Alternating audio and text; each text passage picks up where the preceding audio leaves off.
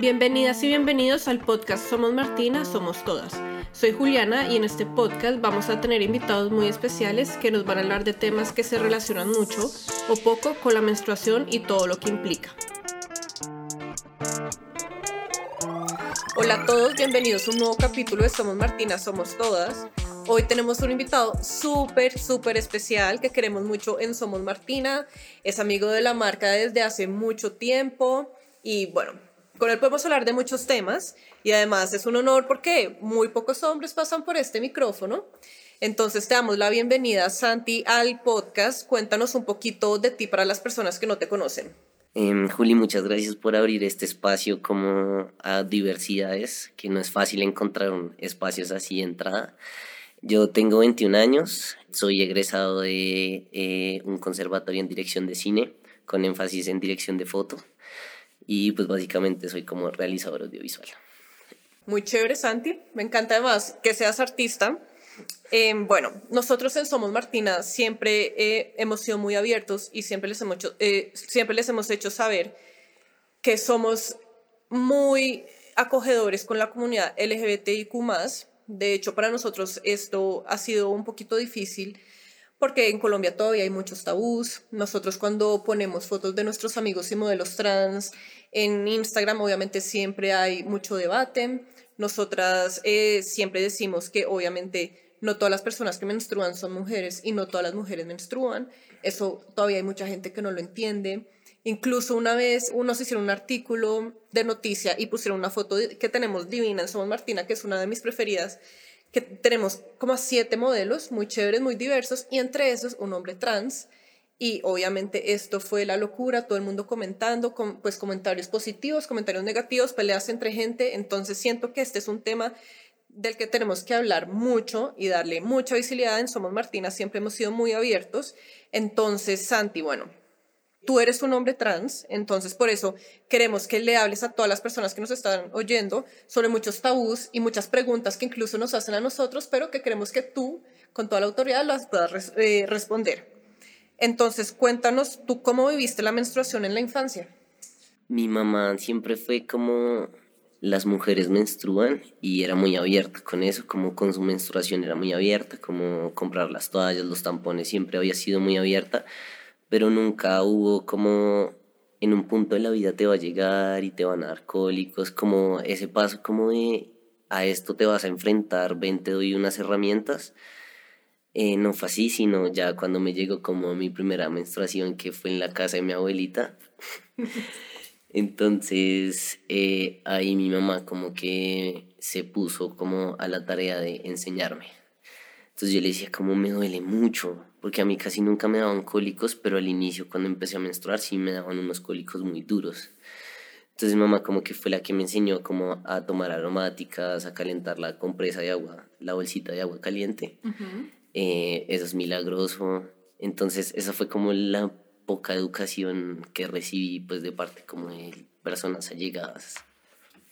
¿Y cómo ha sido tu relación con la menstruación durante tu vida? Creo que ha sido muy rara porque ya cuando en un punto en el que ponle la segunda, tercera vez que me llegó la menstruación, de en adelante fue una relación muy, muy natural, como muy natural y muy cotidiana. Siempre en el colegio jugaba fútbol, entrenaba casi todos los días, era una persona muy activa y casi nunca me daban cólicos, entonces cuando me llegaba la menstruación mis días eran muy normales, entonces podría estar sangrando, pero llevaba mis días como con normalidad, no afectaba como mi día a día. Entonces creo que siempre fue como una relación muy sana hasta el momento de mi transición. Nunca, me, nunca fue algo que me generara disforia principalmente, que en otras experiencias de vida trans sí sucede, pero pues en mi caso nunca sufrí de disforia y hasta la fecha, al día de hoy, no he sufrido disforia con mi menstruación ni nada. Bueno, Santi, qué bueno que has tenido una buena relación con la menstruación, porque a muchas mujeres eh, nos da muy duro y a muchas personas menstruantes nos da muy duro. Pero entonces ahora hablemos un poco más del tema de tu transición. Entonces, ¿cómo has enfrentado tú los estigmas alrededor de tu transición? Ush, yo vengo de una familia en donde mis papás son netamente católicos, como un pequeño contexto Mis papás asisten como a la misma fraternidad del el ex procurador Ordóñez. Entonces ven misa en latín, son súper eh, como ortodoxos. Entonces, en muchos años de mi vida, pues vivía escondiéndome, les mentía, como que tenía novios de mentiras y así. Hasta que ya en un punto, de hecho fue la pandemia lo que desató eso, que nos obligó como, me obligó a encerrarme en mí mismo y como a escucharme y aprender a hablar conmigo mismo. Y ya ahí fue que dije como no, baila, o sea, yo no puedo seguir viviendo una vida mentira y y le dije a mis papás por medio de una carta y en la carta les escribía como yo los amo con todo mi corazón, pero yo no me puedo ir a la tumba, o sea, yo soy la única persona que me va a acompañar hasta, hasta la tumba, yo no, no puedo ser infeliz conmigo mismo. Entonces ahí empezó un camino como muy duro para ellos, que hasta la fecha, eso fue como agosto del 2020, y hasta la fecha no, no han logrado como superarlo, entre comillas, o afrontarlo, como que siguen en negación. Pero ha sido muy maravilloso, o sea, la transición me ayuda a encontrarme, básicamente. Me ayuda a encontrarme y me, me ayuda a escucharme más que todo. Entonces, y ha sido muy bonito después de eso, por la universidad y los espacios que habitaba, siempre me sentí muy, como muy acogido, muy cuidado no he sufrido muchos casos como de transfobia femenina, entonces como que la verdad me he sentido un poco privilegiado dentro de todo, ¿no? Qué chévere que te pudiste liberar y bueno, que hayas encontrado tanto apoyo, porque siento que no mucha gente cuenta con esta suerte, muchos casos que hemos conocido pues desafortunadamente no han sido así, pero quiero que nos cuentes un poquito de cómo ha sido el tema en, como de salud pública acá en Colombia cómo ha sido para ti todo este trámite legal, trámite de salud, eso lo cubre la EPS. O sea, si uno quiere hacer una transición, ¿qué debe hacer? Bueno, principalmente decidir si uno se quiere hormonar, empezando por ahí, porque pues hay muchas personas trans que transicionan sin tomar hormonas y son transiciones completamente válidas.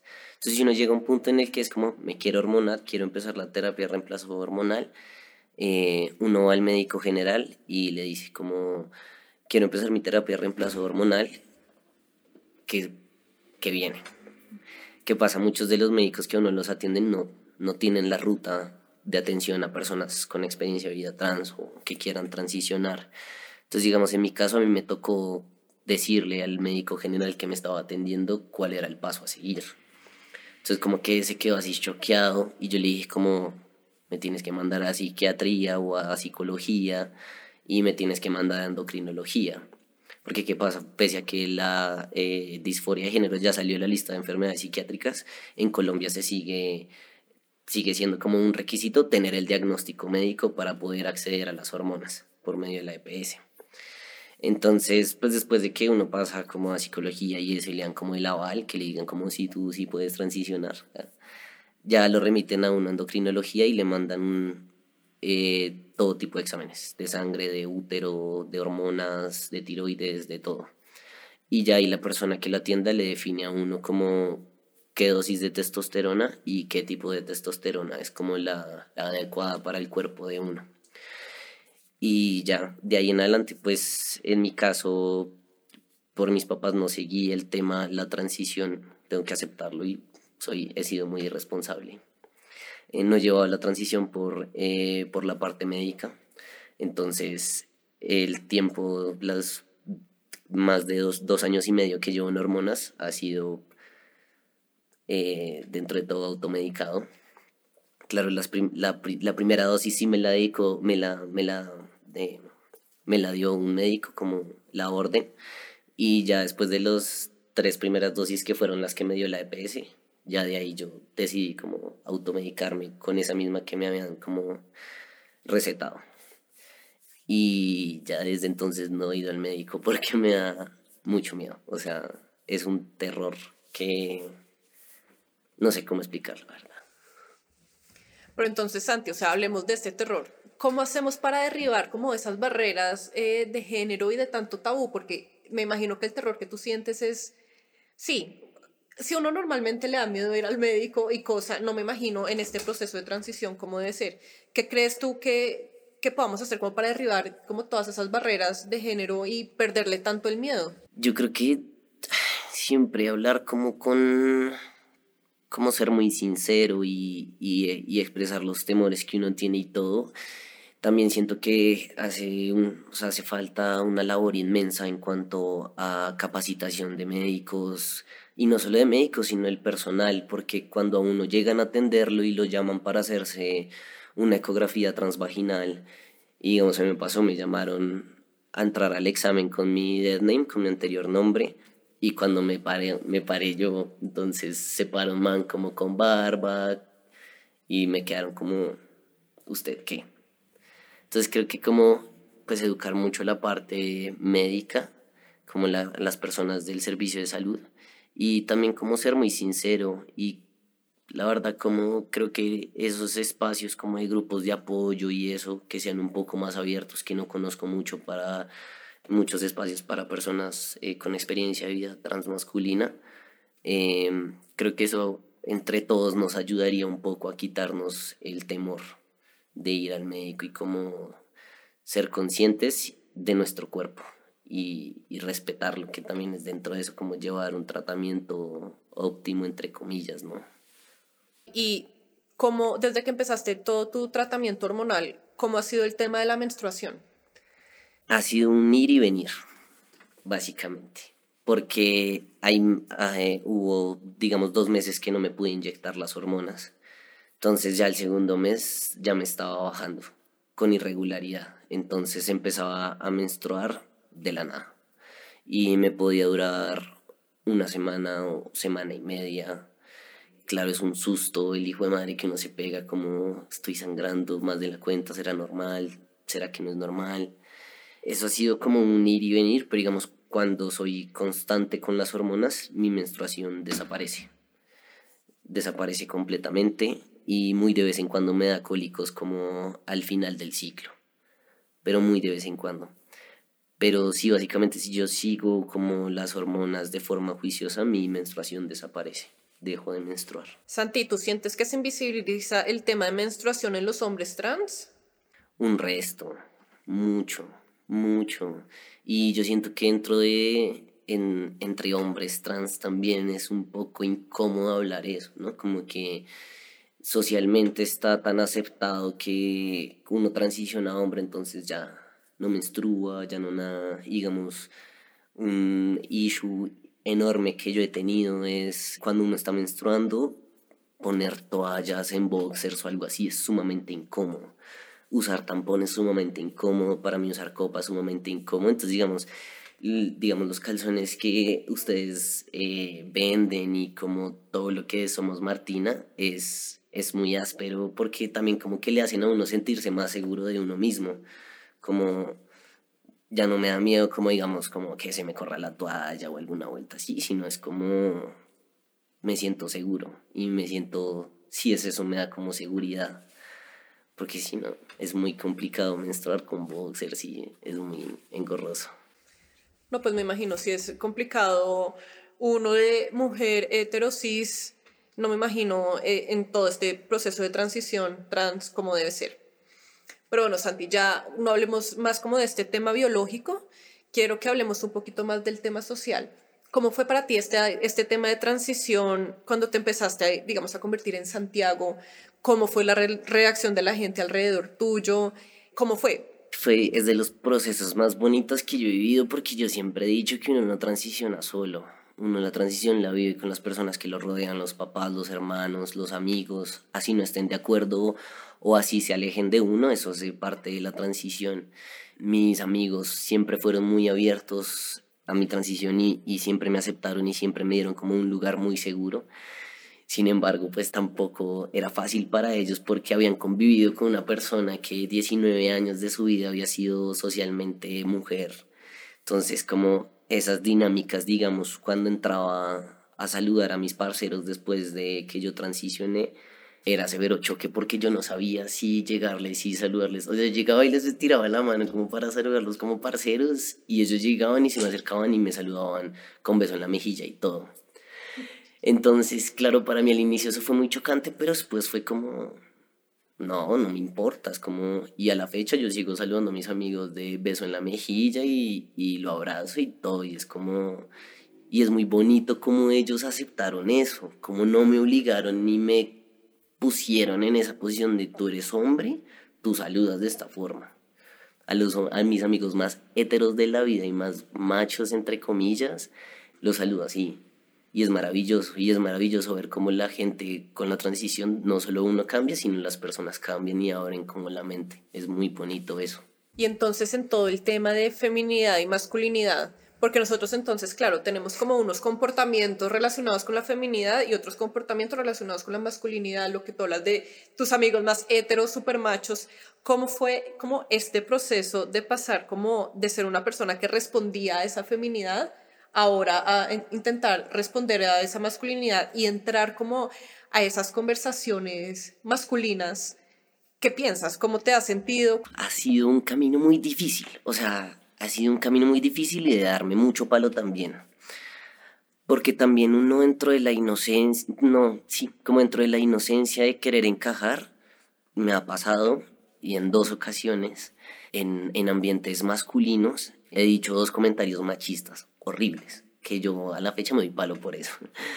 Pero entonces eh, mi pareja estaba en esos espacios y al día siguiente como que me habló y me dijo como, oye, tú dijiste esto y esto y me pareció muy, muy machista de tu parte. Y fue como, uy, como así. Entonces como que me puse a analizar y es como, claro, uno cuando transiciona, uno dice quiero transicionar a un hombre, como a una masculinidad. Pero el modelo masculino que hay a mí no me gusta. Entonces uno tiene que entrar, o bueno, yo entré a, a, desarrollar y a chocarme con la sociedad y a entrar a esos espacios masculinos y a romperlos también dentro de todo, que es como el hecho de que yo me socialice como un hombre trans no significa que yo replique esas, esas actitudes eh, masculinas, que es como muy, es muy el camino de encontrar que me quedo con eso masculino y que no me quedo cuál es mi masculinidad y para mí yo soy todo un hombre, pero puedo hacer vainas de vieja y no me importa. Para mí yo soy un hombre y mucha gente me ve como un hombre y, y me parece muy bien también. Y si no me ven como un hombre también me parece muy bien porque es como no quiero ser el hombre que tú piensas que tú tienes en la cabeza y no me categorices como ese hombre que tú tienes en la cabeza, ese constructo de hombre, porque no encajo. Es mi masculinidad y eso me parece muy lindo, construirla. Divino. Bueno, Santi, retomando con el tema de Somos Martina, con toda la labor que nosotros tratamos de hacer de educar a todas las personas que nos ven, no solamente como eh, enfermedades y condiciones de las personas pues, que tienen útero, que menstruan, endometriosis, ovario poliquístico, menstruación, incontinencia, tratamos, bueno, de educarlos con temas como todo el tema LGTBIQ, todo el tema trans, pero bueno, esto es un camino muy arduo porque incluso yo, que lo trato de estudiar, me trato de, acercar a las personas y entenderlo, ha sido algo muy nuevo. Y entonces me imagino que para el resto de la gente que pues nunca había tenido como esa cercanía, perdón, a alguien trans, ¿cómo, cómo ha sido? ¿Cómo ha sido tu labor como de educación o ellos cómo reaccionan? ¿Cómo, cómo ha sido eso para ti? pues ha sido muy lindo porque en el camino me he encontrado como con dos tipos de personas. Mi, mi pareja es socióloga y tiene un enfoque en masculinidad y en género. Ella es una persona no binaria. Entonces, claro, venía de muchas amistades que me tocaba a mí llegar a educarlos, decirle como no, tú no puedes decir esto, no le puedes preguntar cuál era el anterior nombre de una persona trans, no puedes preguntarle si ya se operó o no, como como educarlos en ese tipo, como qué preguntas y qué no, qué no, qué temas tocar y qué temas no tocar con personas trans. A mí me encanta educar y me fascina y me gusta como eh, ser esa semillita que le siembra como la duda a la persona de, uy, hay hombres trans, ¿cómo es, cómo es esa vuelta? Me fascina, me gusta mucho educar, pero también da mucha paz mental a una persona que está transicionando, encontrarse con alguien que ya tiene un contexto de lo que es disforia de género, llegar a explicarle cómo no es que yo me pongo cinco chaquetas porque no me gusta que se me vean los senos, sino que la persona ya entienda que uno se pone muchas capas de ropa para ocultar los senos, que llegue alguien y diga como, ay, parece derecho, es como, no me puedo parar derecho porque no me siento cómodo porque se me notan los senos. Entonces como que, que una persona llegue con ese tipo de conocimientos a uno es como es muy lindo tener como ese entendimiento y esa comprensión de la otra persona sin uno haberse puesto en esa tarea como educador ni nada, como es muy bonito tener a gente que, se interesa, porque muchos amigos empezaron a estudiar sobre el tema y me llegaban y me preguntaban como, oye, yo estuve leyendo esto, pero no lo entendí bien. O me decían como, parce, estuve leyendo esto, qué loco lo de la disforia de género, qué loco lo de la mastectomía, como ese tipo de cosas. Entonces es, es muy bonito encontrarse con gente que ya tiene un conocimiento y se puede entablar un diálogo muy sincero. Y también es muy maravilloso encontrarse con, con una persona y poder que la persona esté abierta a entablar un diálogo y de, que haga preguntas desde, desde una forma sana y una forma consciente y como dejarle como las semillitas maravilloso. Santi, me alegra mucho todo lo que me estás diciendo, eh, que tú también estás haciendo tu labor de enseñarle a las personas y ver que las personas ya se están empezando como a abrir y a interesar en estos temas.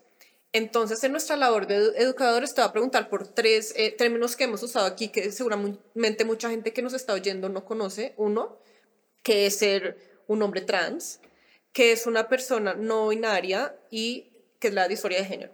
Una persona trans es una persona que no se siente identificado con su sexo al nacer o con su género, sexo o género al nacer. Entonces es una persona que transiciona como al lado opuesto en mi caso, yo nací siendo socialmente mujer, entonces yo transicioné hacia lo masculino. Entonces, eso es una persona trans que transiciona hacia el otro género que se le ha sido impuesto al nacer. Una persona no binaria es una persona que, que no se identifica con masculino ni con femenino, sino es como alguien que fluye o que ni siquiera mente tiene la necesidad de estar hoy me siento muy masculina y mañana me siento muy femenina. Nada que ver, es como es una persona que como como lo siento yo, como que agarra lo que le gusta de cada género y construye su género. Para mí, eso para mí así es como veo a las personas no binarias, como seres de construcción máxima, como de entendimiento y de entendimiento propio a otro nivel, porque muchas personas trans, yo antes de llegar como a la conclusión de que era un hombre trans, me pregunté si era no binario o no binario como transmasculino, pero yo no me podía quedar como con, con esa como, como ambigüedad, como no, no me sentía cómodo construyendo como mi género, sin bases de algo, mientras que digamos desde lo masculino me siento muy cómodo construyendo mi género desde lo masculino y como formando esa masculinidad que yo quiera, como entonces como agarrando lo que yo quiera lo masculino y me quedo ahí, mientras que las personas no binarias como que sí siento que, que fluyen y que construyen su género a su gusto y a su personalidad y la disforia de género. Disforia de género es cuando uno no, cuando uno no se siente cómodo con verse al espejo cuando uno siente que algo en el cuerpo no le pertenece. Digamos, en mi caso, eh, lo que más me genera disforia de género son los senos. Digamos, yo antes de transicionar tenía bastantes senos y yo toda la vida había crecido súper encorvado. O sea, yo tenía, estaba súper encorvado, una postura súper mala, cuando empecé a transicionar con las hormonas a uno se le redistribuye la grasa, entonces mis senos disminuyeron de una forma impresionante. Digamos, ahorita no tengo brasier, no tengo binder, no tengo nada y no tengo cirugía ni nada. Y ahorita como que he llegado a esa realización de ya puedo caminar más derecho, ya no tengo esa disforia, ya no es un limitante. Entonces es como esas cosas que a uno le matan la cabeza y que uno no se siente propio y que uno lo siente ajeno a uno que le generan inconformidad, sea el tema de los senos, sea el tema de la cintura, la menstruación, los rasgos faciales femeninos también hacen mucha disforia. Esas son, esa es la disforia de género, partes del cuerpo o cosas del cuerpo que uno, con los que uno no se siente cómodo. Gracias por aclararnos todos em, estos conceptos de los que hablamos. En Somos Martina nos sentimos muy felices de ver que tú llevas un, pues como una transición y una vida tan tranquila y con gente que te quiere y te apoya mucho, nosotros sabemos que esto no es así para todas las personas trans. Y sobre todo en un país como Colombia, que todavía falta mucho para romper este tabú, para que la gente aprenda, sobre todo de pronto generaciones un poco mayores, ¿no? Como nuestros papás, nuestros abuelos, incluso gente de nuestra generación. ¿Tú qué le aconsejas a esas personas que en este momento se están dando cuenta de pronto como, uff, yo creo que este cuerpo no soy yo, que están como empezando a darse cuenta, pues que están incómodos con ellos mismos y que de pronto quieren hacer una transición y se sienten solos? ¿Qué les aconsejas tú em, desde lo que tú viviste para que puedan tener como una vida más tranquila y una relación de pronto con las personas eh, a su alrededor más tranquila? Voy a dar el consejo de lo que a mí me sirvió. Abrazarme. Abrazarme y escucharme principalmente. Hay un factor externo, pero creo que la fortaleza que uno necesita o que uno requiere cuando empieza a transicionar es la fortaleza que, que uno mismo se puede dar. Abrazarse, escucharse y no darse golpes de pecho.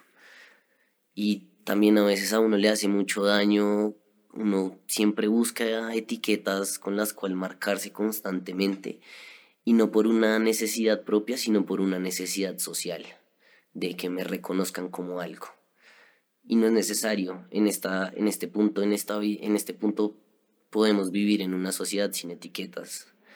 Entonces, transicionen como lo sientan. Si lo sienten con hormonas, que lo hagan. Si no lo sienten con hormonas, que no lo hagan cómo se sientan cómodos y también a mí algo que me ayudó mucho es la mayor fuente de información que yo conseguí, gente, hombres trans acá en Colombia que me ayudaron. O sea, le escribí a un chico que en Instagram sale como Bruno FTM, de Feminine to Masculine. Entonces, em, le escribí a Bruno, Bruno me ayudó mucho, Danilo, Danilo, que ahora no me acuerdo cómo sale en Instagram, pero Danilo fue la persona que me guió a mí en el proceso legal de cambiar el nombre. Entonces él subió un video en YouTube y lo vi, él me enseñó a mí cómo llegar a la notaría, decir que era lo que necesitaba, llegar con los papeles que eran necesarios. Entonces, dentro de todo, creo que estas figuras, o sea, hay, hay, hay varios hombres trans en Colombia que están muy abiertos como al guiar y al llevar como transiciones eh, de una forma saludable para la persona y como muy conscientes también, como no dejarse tanto llevar por lo que les dicen los demás, de como ah, es que usted se tiene que operar, usted tiene que tomar hormonas, usted todo esto, es como no, pues no es necesario. Siempre por eso digo que lo más importante es abrazarse y escucharse a uno mismo. Gracias Santi por todo lo que nos has contado. Nosotros también, claramente en Somos Martina, no nos las sabemos todas somos muy juiciosas de estudiar. Te tenemos a ti, tenemos también a nuestro gran amigo Isaac, que ustedes lo han visto en las fotos eh, que tenemos en Instagram. Nosotros a él también le hemos preguntado muchas cosas porque creo que ese es el camino, preguntar a las personas de primera mano que son las personas trans, hombres o mujeres trans, em, pues para aclarar nuestras dudas, que así es como debe ser. Y pues instruirse es muy importante. Nosotros en Somos Martina em, tenemos los boxers morados y verdes, que son, digamos, los que siempre les aconsejamos a los hombres trans cuando están en esta transición, que es como, digamos, lo más, entre comillas, masculino. Y también tenemos los boxers para hombres, entonces para pues, las personas, los hombres, eh, que están, digamos, como con temas de incontinencia, pero también para los que están haciendo toda su transición a, a volverse mujer trans que de pronto lo necesiten en algún momento también para incontinencia o algún postoperatorio o lo que sea, como que tratamos de abrazarlos a los dos y crear productos lo más cercano posible con tanto hombres como mujeres trans. Entonces, Santi, quería agradecerte mucho por estar acá. De verdad que era un espacio que estábamos esperando desde hace mucho tiempo, sobre todo, uno, lo que decíamos para que la gente oiga de primera mano, que se, pues muchas personas de pronto no tienen a alguien que esté transicionando o que ya esté con su transición completa, que les pueda hacer preguntas. Entonces creo que esto es como un primer acercamiento a este tema y por las personas que todavía como que no entienden, creo que les quedó un poquito claro algunas cosas. De todas formas, nosotros pues siempre estaremos en contacto contigo y pues mostrándole a las personas y educándolas un poco. Gracias Santi de verdad por, eh, por acompañarnos y por estar con nosotros en este espacio. Esta es tu casa y bueno, toda la comunidad trans que nos necesite eh, nos puede escribir y de pronto te los ponemos en contacto contigo o con nuestro amigo Isaac. Y Julio, ustedes en serio muchas gracias por abrir estos espacios porque son espacios que que suman y, y, son espacios muy importantes que, que, se necesitan para educar, para llegar a muchas personas que, que tengan curiosidad o que sencillamente estén con una persona cercana, porque muchas veces pasa que una persona cercana está transicionando y uno no sabe cómo hacerlo, no sabe cómo apoyarla tampoco. Entonces es muy importante que ustedes abran estos espacios, me parece algo maravilloso y, y lo que necesiten acá estoy. Muchas gracias, Santi.